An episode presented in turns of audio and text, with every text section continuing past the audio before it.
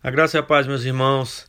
Voltando para compartilhar um princípio, mais um princípio da palavra de Deus com você. Eu quero falar nesse momento sobre expectativa.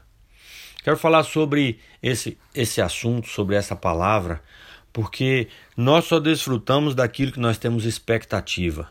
Nós só desfrutamos daquilo que nós esperamos desfrutar. Expectativa é esperar por algo.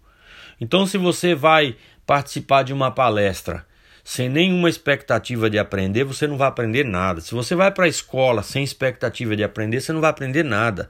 Se você monta um comércio sem expectativa de prosperar, você não vai prosperar. Se você entra num relacionamento sem expectativa de que esse relacionamento dure, não vai durar.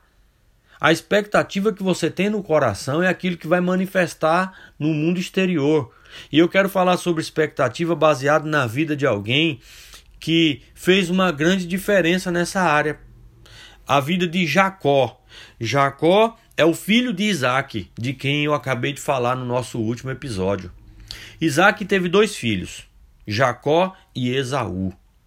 Jacó, ele, ele nasceu gêmeos, eles eram gêmeos, Jacó e Esaú eram gêmeos. Esaú nasceu primeiro, Jacó foi o segundo. Então, naquela época, o primogênito herdava quase tudo que o pai tinha. Ele tinha o dobro da herança do mais novo e ele recebia a bênção do pai para continuar a linhagem da família. Porém, o filho mais velho recebia do pai as instruções do estilo de vida que deveria viver para continuar essa linhagem.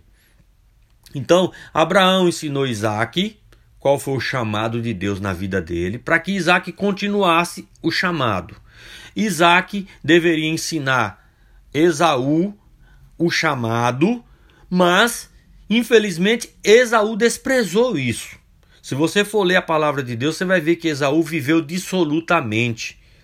A Bíblia mostra Esaú se relacionando com pessoas à torta e à direita. Ele tinha namoradas, ele tinha pessoas, mulheres, ele, ele curtia a mulherada. Enquanto Jacó era alguém que tinha expectativa na bênção do Senhor e ele ficou perto do pai, perto da mãe.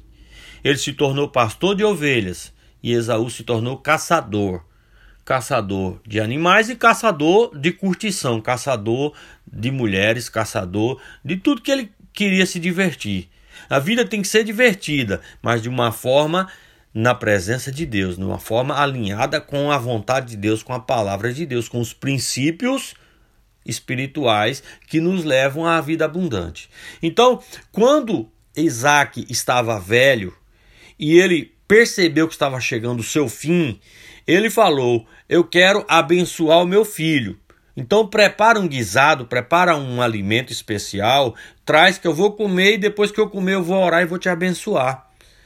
E Jacó, que viveu toda a sua vida na expectativa de receber essa bênção, porque Jacó não estava nem preocupado muito com a herança, ele estava preocupado com a bênção, a oração, porque a Bíblia mostra que o filho colocava a mão debaixo da coxa direita do pai e o pai colocava a mão na cabeça do filho e fazia a oração, transferindo a bênção, abençoando.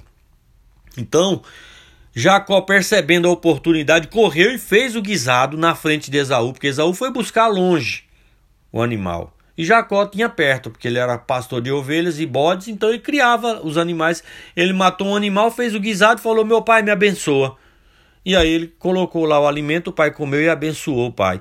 Então Jacó trapaceou contra o irmão. Ok, ok. Mas Jacó tinha expectativa de ser abençoado, enquanto Esaú estava nem aí com as coisas. Ele estava fazendo aquilo, era só para alegrar o pai. Então, eu quero te incentivar a gerar no seu coração uma expectativa de ser abençoado por Deus, uma expectativa de desfrutar a vida abundante, uma expectativa de crescimento, uma expectativa de ver a sua descendência, uma expectativa de ver netos, bisnetos, tataranetos, você vê a sua linhagem crescer. Tenha expectativa no coração. Se você não tem expectativa de nada, você não vai viver nada. Tem gente que vive um dia após o outro. Tem gente que não desfruta do favor de Deus porque não tem expectativa no favor de Deus. O que vier tá bom. Então eu quero te falar, Deus ele responde ao desejo do coração do justo. Está escrito na palavra. Mas se você não deseja nada, ele vai responder o quê?